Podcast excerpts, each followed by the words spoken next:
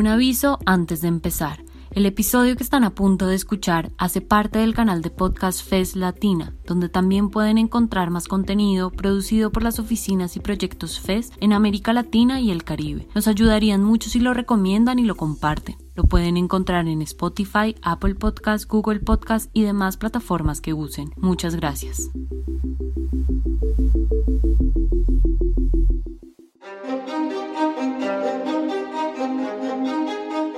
Es político, moverse en bus, taxi o bici, estudiar en privada o pública, decir todos, todas o todes. Les doy a todas y todos la bienvenida a este espacio. Lo primero es que cuando empieza a aparecer la pandemia en el país... Porque eso siempre se piensa por allá arriba. Cuando uno habla de una crisis habla precisamente de esos impactos multisectoriales que tiene. El, el, cuerpo no es solo un constructo material, ¿no? Sí, yo creo que el tema de la salud fue como una, una de las áreas. Recibir la factura para pagar el IVA, votar a un candidato en elecciones y votar a un empleado sin justa causa. Lo que haces y dejes de hacer, lo que pienses y lo que dices es político. Que las mujeres, que las personas LGBTI, que las personas de grupos étnicos. Estas luchas necesitan materializarse en algo y necesitan materializarse en derechos humanos hechos realidad, ¿no? Bienvenidos y bienvenidas a Todo es Político, un programa realizado entre la FES en Colombia y 070 Podcast en el que hablaremos en esta primera temporada de temas esenciales y cotidianos para comprender qué está pasando en nuestro contexto durante este tiempo incierto de pandemia. Intentaremos darles algunas respuestas de la mano de expertos y expertas.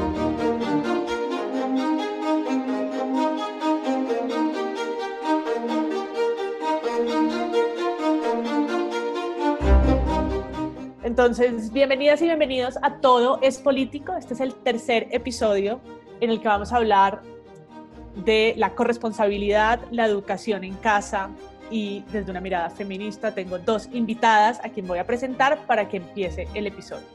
Alejandra Trujillo es abogada feminista con maestría en política social, experta en temas laborales y sindicales, integrante de la Mesa Intersectorial de Economía del Cuidado desde hace cuatro años y es coordinadora de proyectos en FESCOL en temas de democracia, sindicatos y género. Hola Alejandra.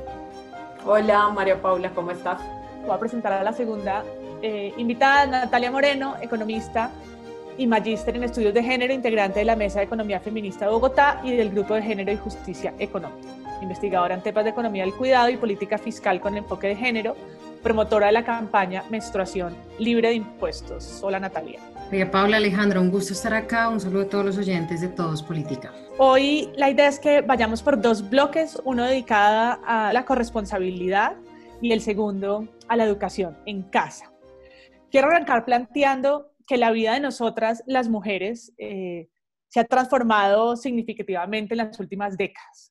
¿no? Hemos eh, de alguna manera conquistado espacios que habían estado masculinizados o ocupados por los hombres vía el acceso al, trabajo, al trabajo o al campo laboral, a la propiedad, eh, si nos vamos más atrás, al voto y a otros derechos, mientras que no ha sucedido lo mismo con los hombres. En las últimas décadas, ese proceso de nosotras hacia afuera eh, no fue proporcional con que los hombres conquistaran esos espacios feminizados o de mujeres como eran los espacios domésticos o más privados.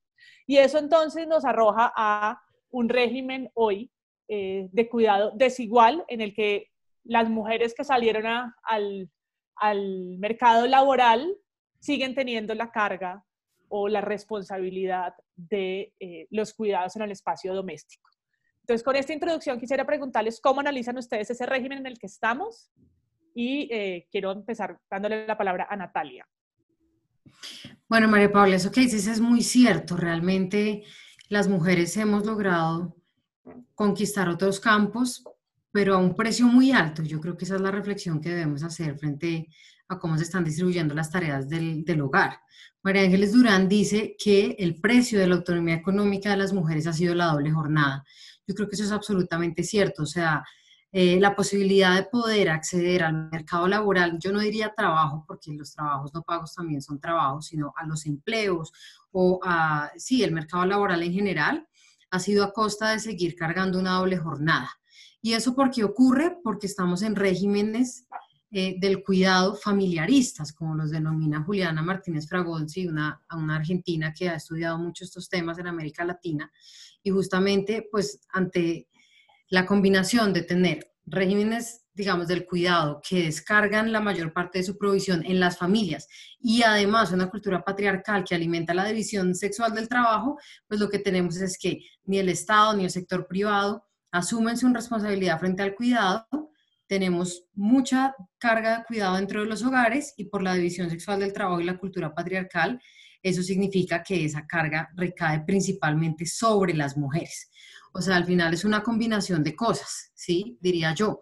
Una combinación, por lo menos en América Latina, de un régimen económico que cada vez recorta más el gasto público social y descarga sobre los hogares funciones que en principio son del Estado, entre esas la provisión de cuidado, con una cultura patriarcal que alimenta una división sexual del trabajo que pone sobre los hombros de las mujeres al interior de las familias la provisión de cuidados. O sea, creo que hay una combinación de un modelo económico que no permite a los estados de alguna manera asumir la responsabilidad social del cuidado con sus permanentes recortes al gasto público social, como lo pueden ver en muchos estudios frente eh, a América Latina con el cumplimiento del consenso de Washington, entre otras cosas, ¿cierto?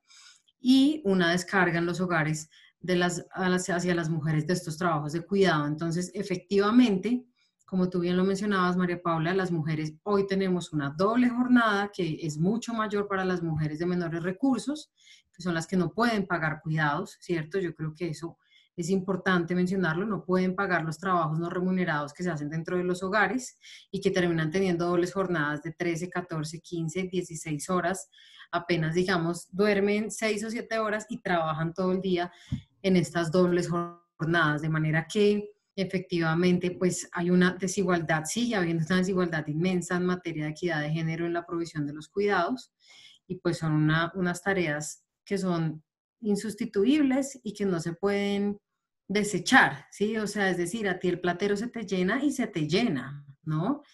No es una cosa como que tú puedas desaparecer, alguien la tiene que hacer.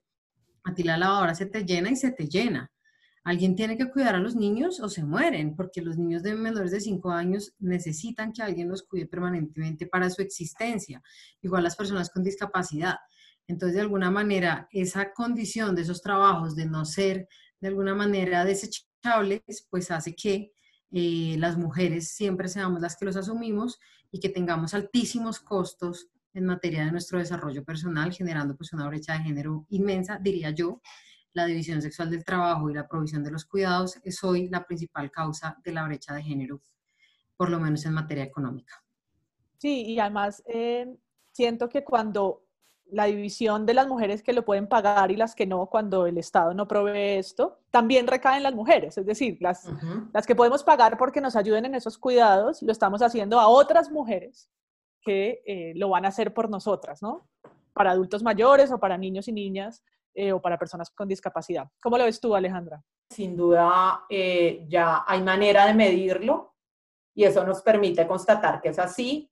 La OIT en un reciente informe sobre cuidados y trabajadores del cuidado, que desde el nombre tiene un problema porque se hace referencia a trabajadores del cuidado, pero ahí menciona que el 76% de las horas que se dedican al trabajo eh, de cuidado no remunerado son hechas por mujeres. Y ahí ya vemos que es una carga mundialmente casi eh, triple para las mujeres. En Colombia eh, es una carga doble que hacen las mujeres, es el doble de las horas que dedican a hacer trabajo de cuidado no remunerado. Y es allí donde se explican esas desigualdades de género que se trasladan al mercado laboral y se trasladan en dos formas. Obviamente accedemos, lo que decías, eh, accedemos al mercado laboral pero accedemos en condiciones desiguales. ¿Por qué? Pues porque tenemos una carga de trabajo de cuidado no remunerado que nos implica que accedemos a trabajos eh, parciales, a trabajos informales, a trabajos eh, con menores ingresos. Y esto hace también que tengamos problemas de autonomía económica, que tengamos dificultades en acceder a la participación política. Es decir, toda esa forma desigual como se distribuye el cuidado en las familias, porque tenemos una organización social de cuidados cargada hacia las familias y cargada hacia las mujeres, hace que la forma como nos desenvolvemos en las otras áreas, aunque hayamos llegado a esos espacios sea de una manera inequitativa y de una manera desigual. Y eso, eh, pues es un problema que se hace aún más evidente ahora en este momento de pandemia, pero que en condiciones de normalidad ya existía. Es decir, las desigualdades de género en los temas de cuidados y en, los, y en el mercado laboral eh, formal que se paga ya existían y estaban ahí, solo que ahora se hacen más evidentes, se hacen más presentes. Y la otra forma como se ve eh, ese tema en el mercado laboral es que cuando decías que esos trabajos se pagan y se pagan a otras mujeres, generalmente son pagados eh, en esa idea de que es un trabajo que no requiere mucho esfuerzo, que es un trabajo que ha sido siempre invisibilizado, pues se pagan en condiciones bastante precarias y en Colombia esas 700 mil mujeres pues tienen condiciones de vida muy complejas porque es un trabajo de muy bajos ingresos, sin protección social, eh, esas, esa idea de ese trabajo invisible, de ese trabajo que sea natural, se traslada también a ese, a, ese mercado laboral que se paga. Entonces creo que esa es la forma como se ve eh, las consecuencias de esa distribución inequitativa de los cuidados entre hombres y mujeres al interior de la familia.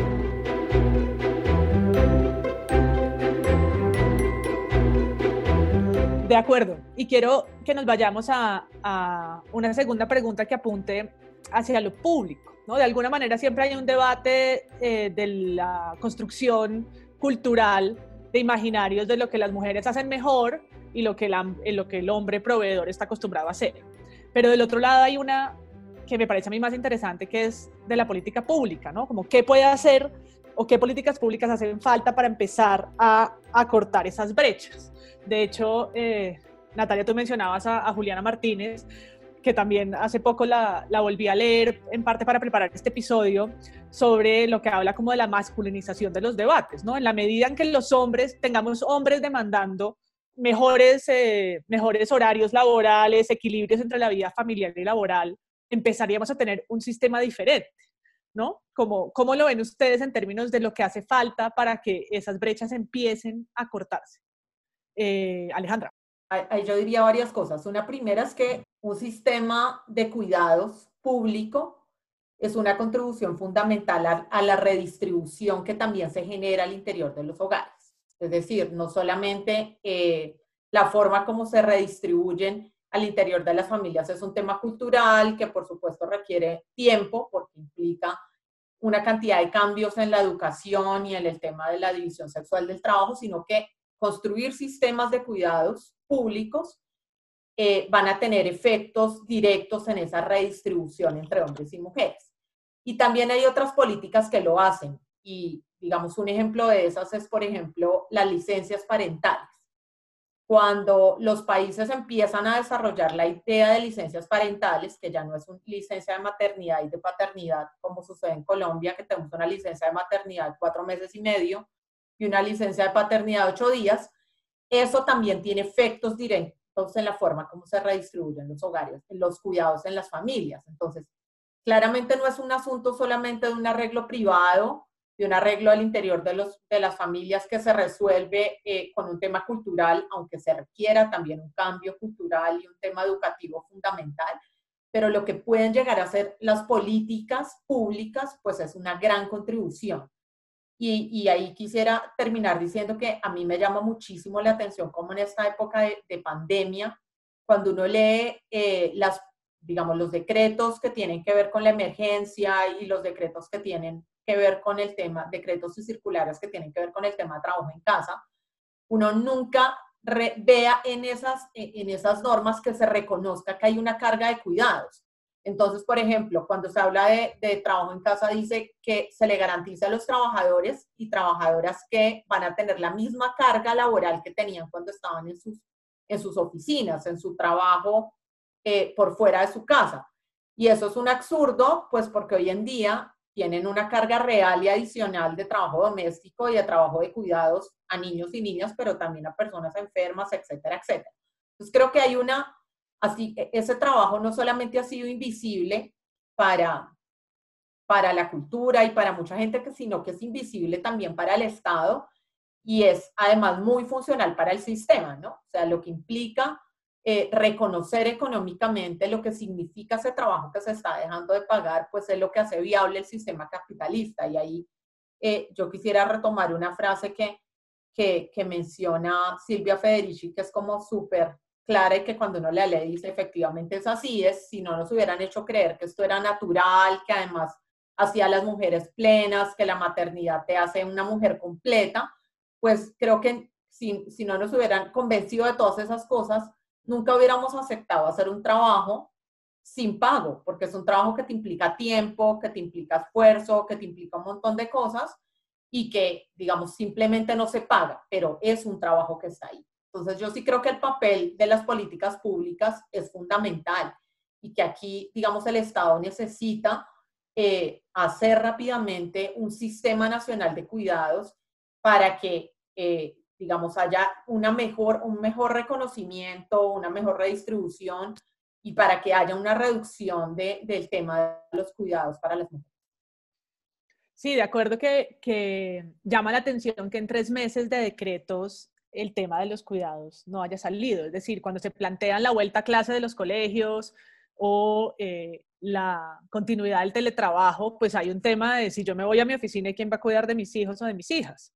¿No? Ahí hay, una, hay un tema que no se ha tocado. Yo creo que en algunas ciudades eh, han habido claras, claras eh, intenciones de fortalecer el sistema para la violencia o contra la violencia, pues que haya que la, línea púrpura y los demás mecanismos estén en alerta por, para atender a las mujeres que están en confinamiento con sus agresores, las mujeres o las niñas y los niños, la violencia intrafamiliar, pero el tema de los cuidados y la división sexual del trabajo no ha entrado a ese debate y creo que hay un espacio todavía por debatir. Natalia, ¿tú cómo lo ves? Bueno, yo pienso que justamente lo que hay que hacer es eso, politizar los cuidados. Y aunque siento igual que ustedes que en las políticas, como en, las, en los decretos y como en, en todas las medidas referentes a la pandemia, no han habido como cosas muy claras frente al tema, en el debate público sí. O sea, yo siento que este programa es una muestra de eso. Realmente hay un montón de foros todo el tiempo sobre el tema del cuidado y yo veo ahí una ganancia inmensa y es que sí hay una presión social muy fuerte, ¿no? y efectivamente siento que estamos ya poniendo sobre la agenda pública el tema del cuidado, los medios de comunicación, estamos llegando a las políticas públicas y claro que el papel de lo público y del Estado es fundamental en las cargas del cuidado. Si uno compara, reitero, el gasto público social de los países versus las horas de trabajo no remunerado de las mujeres al interior de los hogares, encuentra una relación directa entre a más gasto público, menores horas de trabajo no remunerado en los hogares. Y justamente pues por eso es que hoy estamos tan reventadas. Ya no son dobles jornadas, sino triples, porque además es el trabajo en casa, porque creo, Alejandra me corregirá, no es teletrabajo, es trabajo en casa, es diferente, ¿cierto? más los trabajos de la reproducción de la vida que siempre los hemos tenido y que ahora están incrementados porque ya no solamente desayunamos y comemos, sino desayunamos, tomamos once, almorzamos medias nueve y todos en la casa, etcétera, etcétera. Y a eso súmenle la falta de Estado, porque la consecuencia de la pandemia es un cierre del Estado. Y creo que aquí, justamente en ese escenario, es que se nota la importancia del Estado. O sea, si no hay Estado, si no hay políticas públicas del cuidado por parte del Estado, pues todo esto recae en los hogares, como está pasando en la pandemia, y pues que toca, no estoy criticando, digamos, las medidas de confinamiento ni las repercusiones en este momento, sí, pero creo que es la oportunidad para ver la importancia del papel del Estado frente a los cuidados. ¿Sí? En este instante que el Estado está cerrado, que no hay colegios, que no hay guarderías, que no hay centros de cuidado para adultos mayores, que no hay centros de cuidado para personas con discapacidad, que no hay comedores comunitarios. O sea, que todo eso está cerrado y está desplazado a la esfera doméstica, pues estamos viendo efectivamente la importancia de esas políticas para reducir los tiempos de cuidado al interior de los hogares.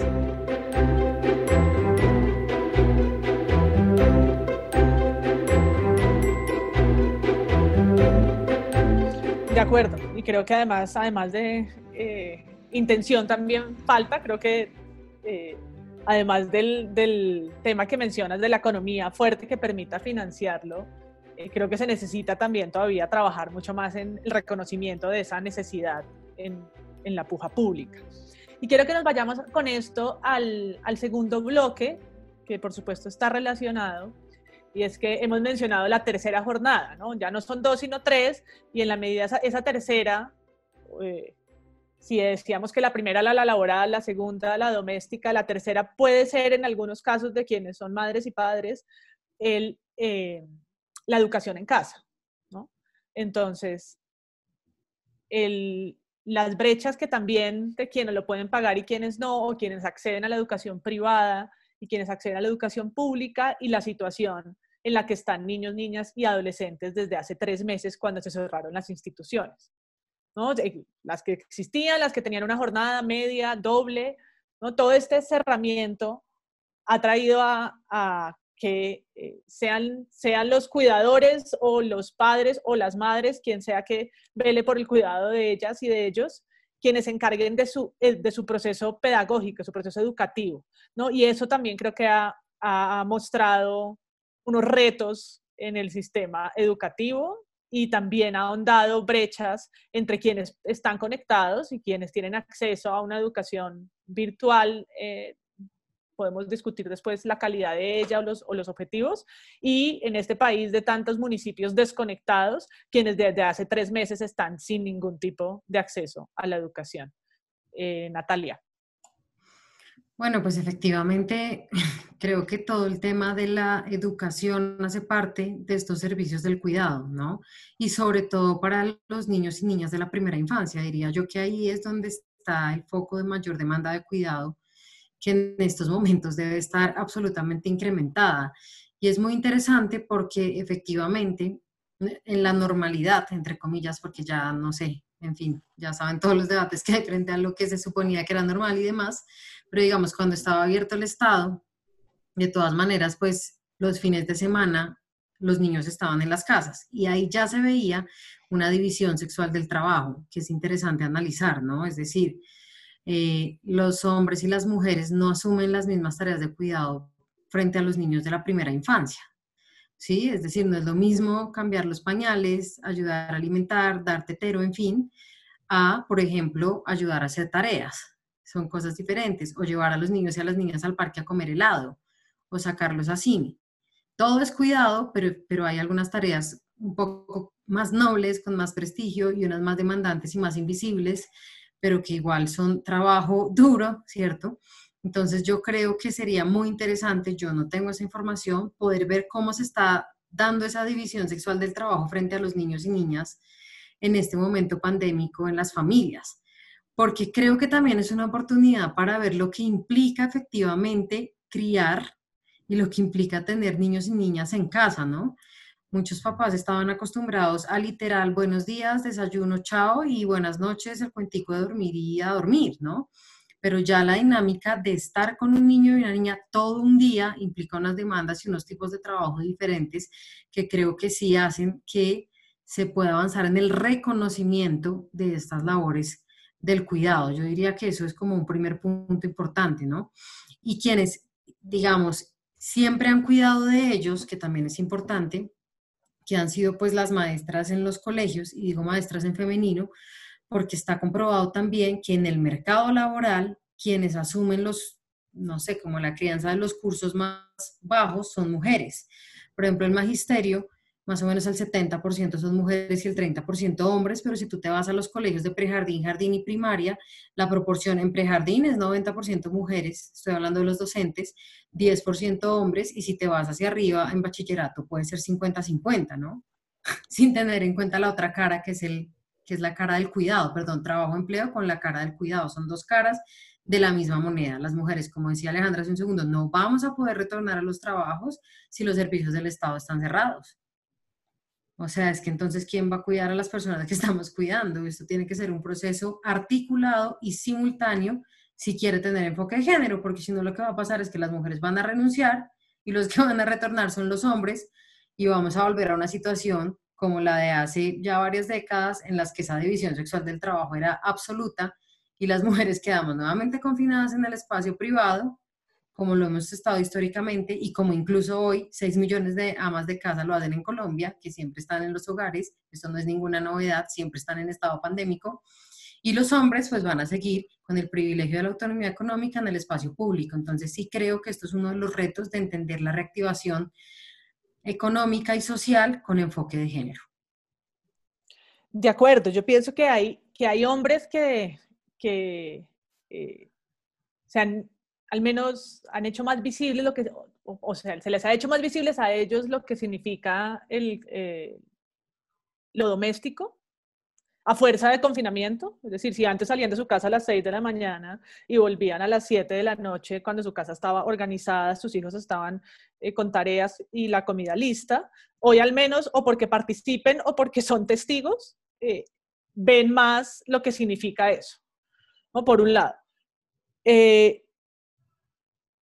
Por el otro, para las mujeres ha sido una cosa en simultaneidad que es extraña porque eh, la pregunta sobre en qué, me, no sé, qué tanto las oficinas o las, o las, eh, las jornadas laborales se han preguntado por las mujeres. Es decir, ¿no? Como a mi hija le ponían clase a las 7, a las siete y media de la mañana hasta las 11, horario en el que yo también tenía reuniones de trabajo porque pues es el mismo horario laboral y en las horas en las que también, digamos, toca preparar la comida porque solemos almorzar a la, al mediodía, ¿no? Y son tres cosas en simultáneo que eh, cuesta mucho responder en el trabajo, no, no puedo porque estoy en mi otra jornada, ¿no? Tienen que suceder, suceder al tiempo. Y otra cosa que, que remarco de, tu respuesta es, esos niños y niñas de la primera infancia, como tú decías, muchos están en la casa. Sí, hay muchos niños que no se escolarizan hasta los siete años. Entonces, para algunos no ha cambiado. También recientemente leía que los, las niñas y niños y adolescentes entre los 7 y los 17 también son una población eh, que, frente a la que hay un reto muy grande, porque ya no son los que necesitan esos cuidados básicos de la alimentación como lo necesita eh, un niño cuchareado de los cinco años o el pañal, pero el aislamiento social, la no asistencia la experiencia educativa con pares y el estar en, en casa con, solo con sus padres o con sus adultos, con quienes llevan ya una persona de 16 años, lleva deshabituada a estar hace 9 o 10 años con sus papás en la casa. Está habituada hace 9 años a un sistema rígido que lo saca de su casa 8 horas al día o 6 o 4, dependiendo. Entonces, eh, creo que también ahí hay otro reto de, eh, de esas poblaciones como más grandes que eh, hoy se ven también afrontadas a un sistema que ninguno de nosotros conocía, que era tratar de tener un colegio o de mantener una cierta educación en casa. Alejandra, ¿tú cómo lo ves? Bueno, yo, yo quisiera empezar como con esa idea de, de, normalidad y cuando esto empezó, digamos, habían como dos tendencias bastante opuestas. Una que decía como vamos a salir siendo una mejor sociedad, vamos a cambiar un montón de cosas, y entre otras vamos a redistribuir los cuidados, como si el confinamiento automáticamente nos fuera a volver más eh, sociedades más igualitarias. Y aunque no tengamos muchos datos de lo que está pasando, que sería como súper interesante uno poder medir qué está significando eh, en este momento ese trabajo de cuidado no remunerado para hombres y mujeres al interior de las familias, pues si hay sondeos y ya hay, digamos, algunas investigaciones que muestran que como se trata de cambios culturales, eso no va a producirse mágicamente y que tal vez, como decías María Paula, muchos hombres están siendo testigos que eh, no hay una mano invisible que limpia y que cuida niños en el día, pero no están participando de una forma eh, igualitaria en esos cuidados. Y entonces la carga adicional y esta idea de la triple jornada, que además es simultánea, que es lo que me parece que lo hace todavía más eh, agotador, porque normalmente eh, también las mujeres que accedemos al mercado laboral, regresamos a nuestras casas o, antes de salir a nuestras casas también tenemos horas de trabajo de cuidado no remunerado, incluso algunas que no podemos eh, ni siquiera salvarnos de ellas pagando para que alguien más las haga, pero eso no está pasando al interior de los hogares. De hecho, hay algunos estudios de el Instituto de, la Mujer en España que muestra que efectivamente incluso muchas mujeres han dejado de trabajar porque han tenido que estar en sus hogares haciendo ese trabajo de cuidado no remunerado. Eso muy seguramente no lo están haciendo los hombres ni lo van a hacer. Lo mismo ahora con esta idea de reactivemos sectores económicos, es el mismo efecto. Quien, quien cuida a los niños, pues quien naturalmente está hecha para que los haga, entonces que la mamá los cuide, y quienes se van a reactivar económicamente muy seguramente más rápido van a ser los hombres. Y a eso agrégale que además las mujeres estamos ubicadas en un 34%. Eh, Nata me corrige que saben más de números que yo. En este sector, por ejemplo, del turismo, de la hotelería, de, de, de restaurantes, y estos son de los sectores que más se van a demorar en reactivarse. Entonces, yo me temo que eh, esa romantización de la cuarentena falló y que no vamos a salir mágicamente ni estamos siendo sociedades más igualitarias. Yo creo que la carga eh, evidentemente sigue cayendo en los hombros de las mujeres y que esta triple jornada simultánea sigue siendo en su mayoría una tarea de las mujeres. Y yo diría, y ahí sí como de una manera mucho más intuitiva que otra cosa, que sobre todo en el trabajo doméstico, donde la redistribución es más complicada. O sea, hay tareas del cuidado de los niños. Hay, casi siempre que uno habla de estos temas se levanta algún hombre y dice, qué pena, eh, pero yo a veces cocino, qué pena, pero yo sí cuido a mis hijos, yo los he llevado al colegio, yo les doy un helado y como decía Natalia, claro, o sea, la forma como se distribuye dependiendo las tareas también es distinta, como es distinta frente a tareas que demandan más tiempo, como por ejemplo la de preparar alimentos. Entonces, yo diría, si es una tarea mayor para para las mujeres y es una tarea que incluso en Colombia hay una ley del 2000, creo que 17, ahora no recuerdo muy bien, que habla de la flexibilización de la jornada en el buen sentido. Y es que tú puedas flexibilizar tu jornada cuando tienes personas, eh, especialmente niños y niñas y personas dependientes que requieren cuidados. O sea, hay maneras de adecuar las jornadas, eso ha existido desde siempre, no se ha aplicado y ahora tampoco. O sea, la idea es que lo que está pasando en la realidad es que eh, en la mayoría de las ocasiones eh, la gente está diciendo estoy trabajando más horas y no hay una realmente una adecuación de las jornadas a lo que está pasando en los hogares, en esa fusión, el modelo neoliberal, que es un poco lo que uno está viendo. Las recetas siguen siendo las mismas, austeridad, recorte de derechos, y no la lógica de pensar que el cuidado de la vida debe estar en el centro y que quienes estamos sosteniendo eh, a las sociedades, hoy más que nunca somos las mujeres con estas labores.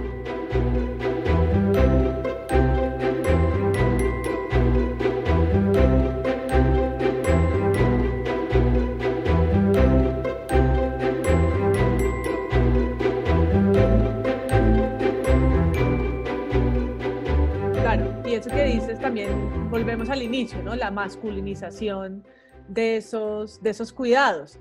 Eh, los que, o las que tenemos hijos o hijas y estamos en los chats eh, de papitos y mamitas, eh, Son más mamitas sabemos que, más mamitas que papitos, lo, la, la, frustración y el agotamiento que ha traído esto y las preguntas ¿no? Y las frases reiterativas de esos hombres que tú mencionabas, Alejandra, que dicen, por ejemplo, es que yo sí ayudo a mi mujer, ¿no? Que es como esa, esa frase eh, en la que se quiere autorreconocer cuando está precisamente poniéndolo en, en, términos de a quién le corresponde, ¿no? Yo sí te ayudo a ti, que tú estás encargada de eso, cuando el trabajo doméstico no es una ayuda a la mujer. Y creo que eh, en lo que dicen ustedes, ahí hace falta también hombres que demanden esas, esas cuestiones. Yo no he estado en la primera reunión Zoom que algún hombre diga qué pena me tengo que desconectar porque tengo que atender a mi hijo, o qué pena ya vengo es que voy a llevar a mi hija al baño, cosa que yo sí he hecho, ¿no? Como mi hija está gritando que la limpie, se esperan. Permiso. Yo no he estado en la primera en la que un papá o un hijo que tenga a un adulto mayor se excuse o pida un momento para atender cosas que yo hago, digamos, constantemente. O sea, hoy no he interrumpido el podcast porque mis hijas no están, pero, pero si no, ya lo habría hecho. Eh, y sistemas que lo, que lo sostengan, ¿no? En estos vuelta a, a las jornadas presenciales, hemos dicho que, por ejemplo, las personas que trabajan en, en ayuda doméstica entran a las 10 de la mañana, ¿no? Se han hecho, se toman medidas pensando en el servicio público transporte o se toman medidas pensando en, en el aislamiento social, pero no se están tomando medidas pensando en las jornadas ni educativas, ni los colegios se han planteado, hago jornadas en la tarde, eh, ¿no? De, de, 4 a 6 o qué sé yo, en vez de 8 a 9, porque si todo el mundo hace todo de 8 a 12, eh, ¿a qué horas se puede atajar como todas las, todas las eh, demandas. Entonces, ya para cerrar, solo quisiera como eh, que cada una diera una, una conclusión en, eh, en lo que hace falta también desde, hemos hablado de lo, de lo, público, hemos hablado de las políticas, hemos hablado del sistema, de los regímenes, de, de la oferta que hace, que hace falta que exista y las políticas que lo sostengan. Quisiera que termináramos en lo que hace falta, que no, que no pasa por lo público, sino que pasa más por lo cotidiano, por lo cultural y por las pujas que desde esas también ciudadanías y activistas, activismos feministas se pueden hacer. Natalia. Sí, no, yo pienso que esto es súper, súper clave, o sea, aquí es donde uno puede poner como en práctica el feminismo, sí, creo yo, que como decía Simón de Uva, pues el feminismo es una práctica cotidiana y una lucha colectiva. Entonces creo que hoy más que nunca es momento de poner un poco el énfasis en esta práctica cotidiana, porque si hay algo cierto es que la pandemia nos volcó hacia lo cotidiano, nos volcó hacia lo doméstico, nos volcó hasta, hacia estas esferas privadas, hacia lo femenino, como dice Javier Pineda en un artículo, ¿cierto? Hacia justamente ocupar el papel del otro, en este caso la otra, que siempre ha tenido que realizar este tipo de actividades y generar desde allí, diría yo, pues una conciencia política frente al cuidado, ¿no? Creo que eso sería como el escenario ideal, ¿no?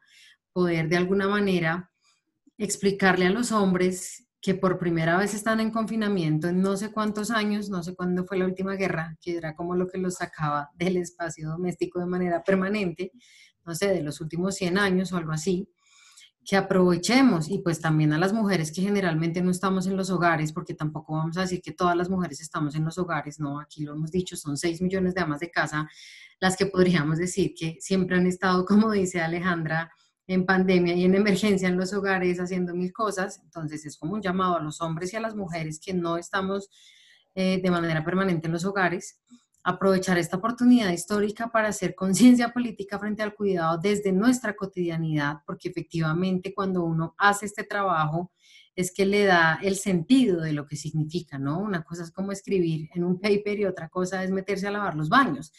Y creo que sí está pasando. Yo el otro día hice una encuesta en mis redes como ya aprendieron a lavar el baño en cuarentena y de verdad sí. O sea, un montón de gente no lavaba el baño porque claro, tú te puedes aproximar a las labores domésticas desde muchas perspectivas y generalmente te aproximas cuando tienes privilegios a las tareas más nobles, como les decía hace un segundo, ¿no? que no es precisamente ni lavar el baño, ni lavar la losa, ni planchar, sino que son otro tipo de tareas más nobles, como pagar recibos, como supervisar a otro o a otra, ¿cierto? A una trabajadora doméstica. Entonces creo que es una gran oportunidad para eso y para dar un paso al frente y democratizar el cuidado, redistribuirlo, porque efectivamente esa es la idea, ¿no? Asumirlo implica justamente, pues de alguna manera, activar un poco como ese valor de la democracia del cuidado al interior de los hogares que en teoría como feministas pues deberíamos deberíamos tener. Y ya pues hacia futuro yo pensaría que necesitamos, como decía Alejandra, efectivamente establecer políticas frente al cuidado que estén presentes en, de manera transversal en todas las políticas económicas y sociales del Estado. No se puede pensar la política educativa sin el cuidado, no se puede pensar la política laboral sin el cuidado. O sea, tenemos que poner el cuidado en el centro de manera seria, porque es que cuidar da vida. Y no puede ser que las prácticas de cuidado, que son las que nos dan vida, sean una fuente de desigualdad al mismo tiempo para las mujeres. Y eso solo va a cambiar si en las políticas públicas ponemos en el centro el cuidado. Y cierro diciendo, María Paula, que creo que hoy hay un triunfo del feminismo, que este nivel de conciencia, de debates, de ponerlo en la agenda pública, reitero, y así sea, de exigirlo en las medidas de emergencia, ya es un triunfo del feminismo. O sea, yo creo que si algún movimiento ha venido insistiendo en esto, ha sido el feminismo y hoy ya para todo el mundo parece obvio, es que hasta en los memes está, eso para mí ya es un indicador de que efectivamente caló en las personas, ¿sí? Estos memes como en todas las películas de pandemias nunca había visto que había tanta losa, ok, ya entendimos, ¿cierto? Ya entendimos que sí es un trabajo, que sí es fundamental para la vida. Bueno, necesitamos ponerlo en el centro y ese entendimiento pasó por millones de años de luchas de mujeres feministas. Entonces, yo creo que si alguien tiene que estar orgulloso, si queremos ver una cara positiva de este, de este momento histórico, es ese triunfo del feminismo de poder poner en el centro los cuidados y llevarlo ahora a las políticas públicas y que, como decía Alejandra, ahora pongamos en el centro la vida, o sea, los cuidados, y no sigamos poniendo en el centro de las políticas las tasas de ganancia, como ha venido siendo hasta ahora, por ejemplo, en el sistema de salud.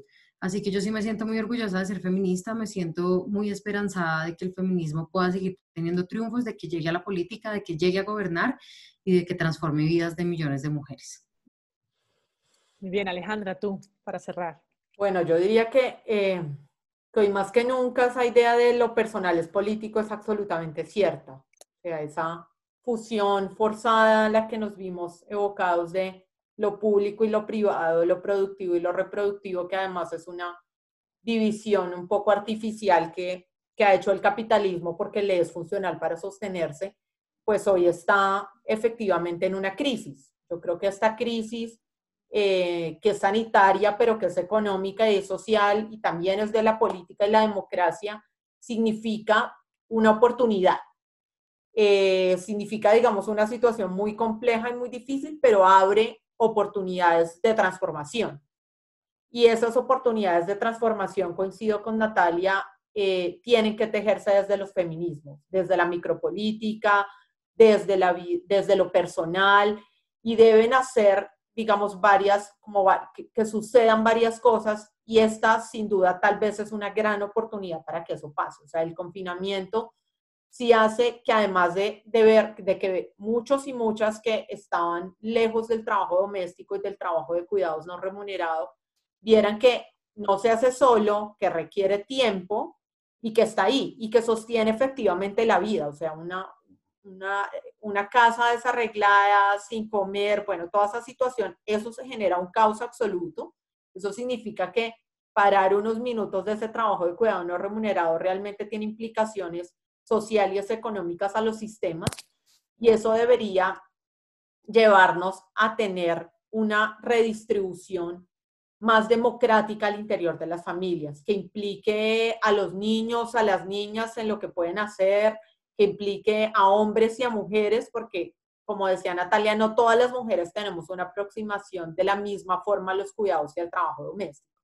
Y yo sí creo que este confinamiento puede ser una oportunidad, una oportunidad en la que hay que trabajar porque no es mágica, no va a suceder per se, no es porque eh, nos transformamos en mejores seres humanos, pero sí debería por lo menos, y sí creo que está generando una conciencia más en la, en, en la sociedad que incluso en, los, eh, en quienes hacen la política pública.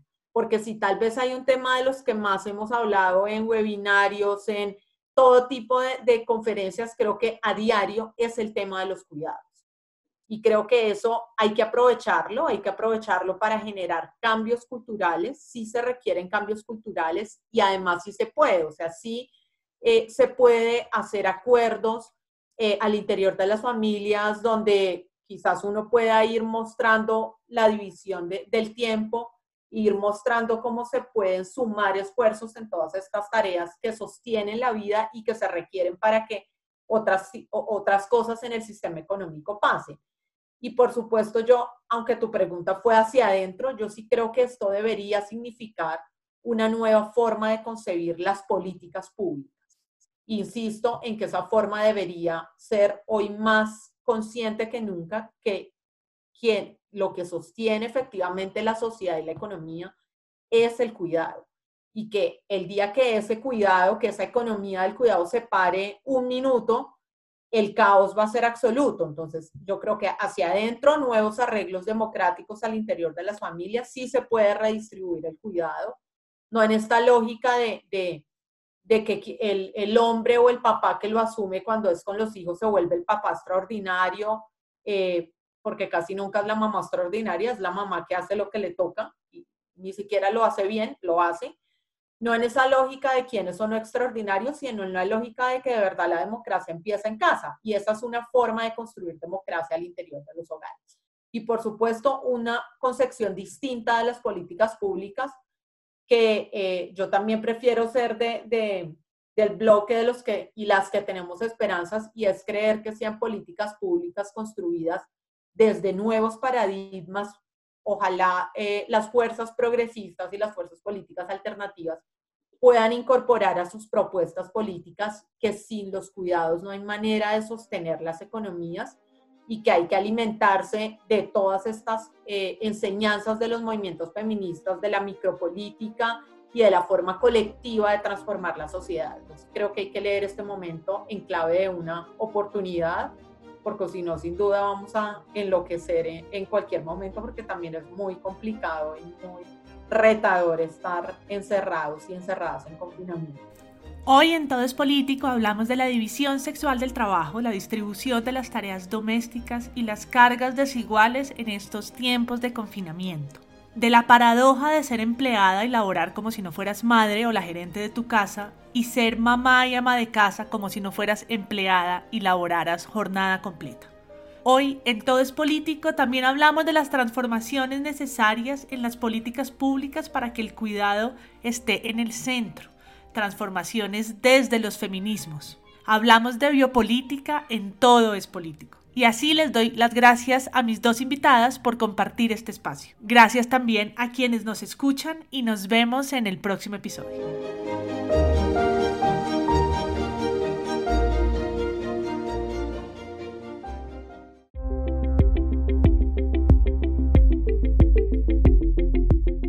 Muchas gracias por llegar hasta el final. Si les gustó, nos ayudaría que lo compartan. Recuerden que este episodio hace parte del canal de podcast FES Latina, donde también pueden encontrar más contenido producido por las oficinas y proyectos FES en América Latina y el Caribe. Nos pueden encontrar en Spotify, Apple Podcasts, Google Podcasts y demás plataformas que use. Les esperamos en un próximo episodio.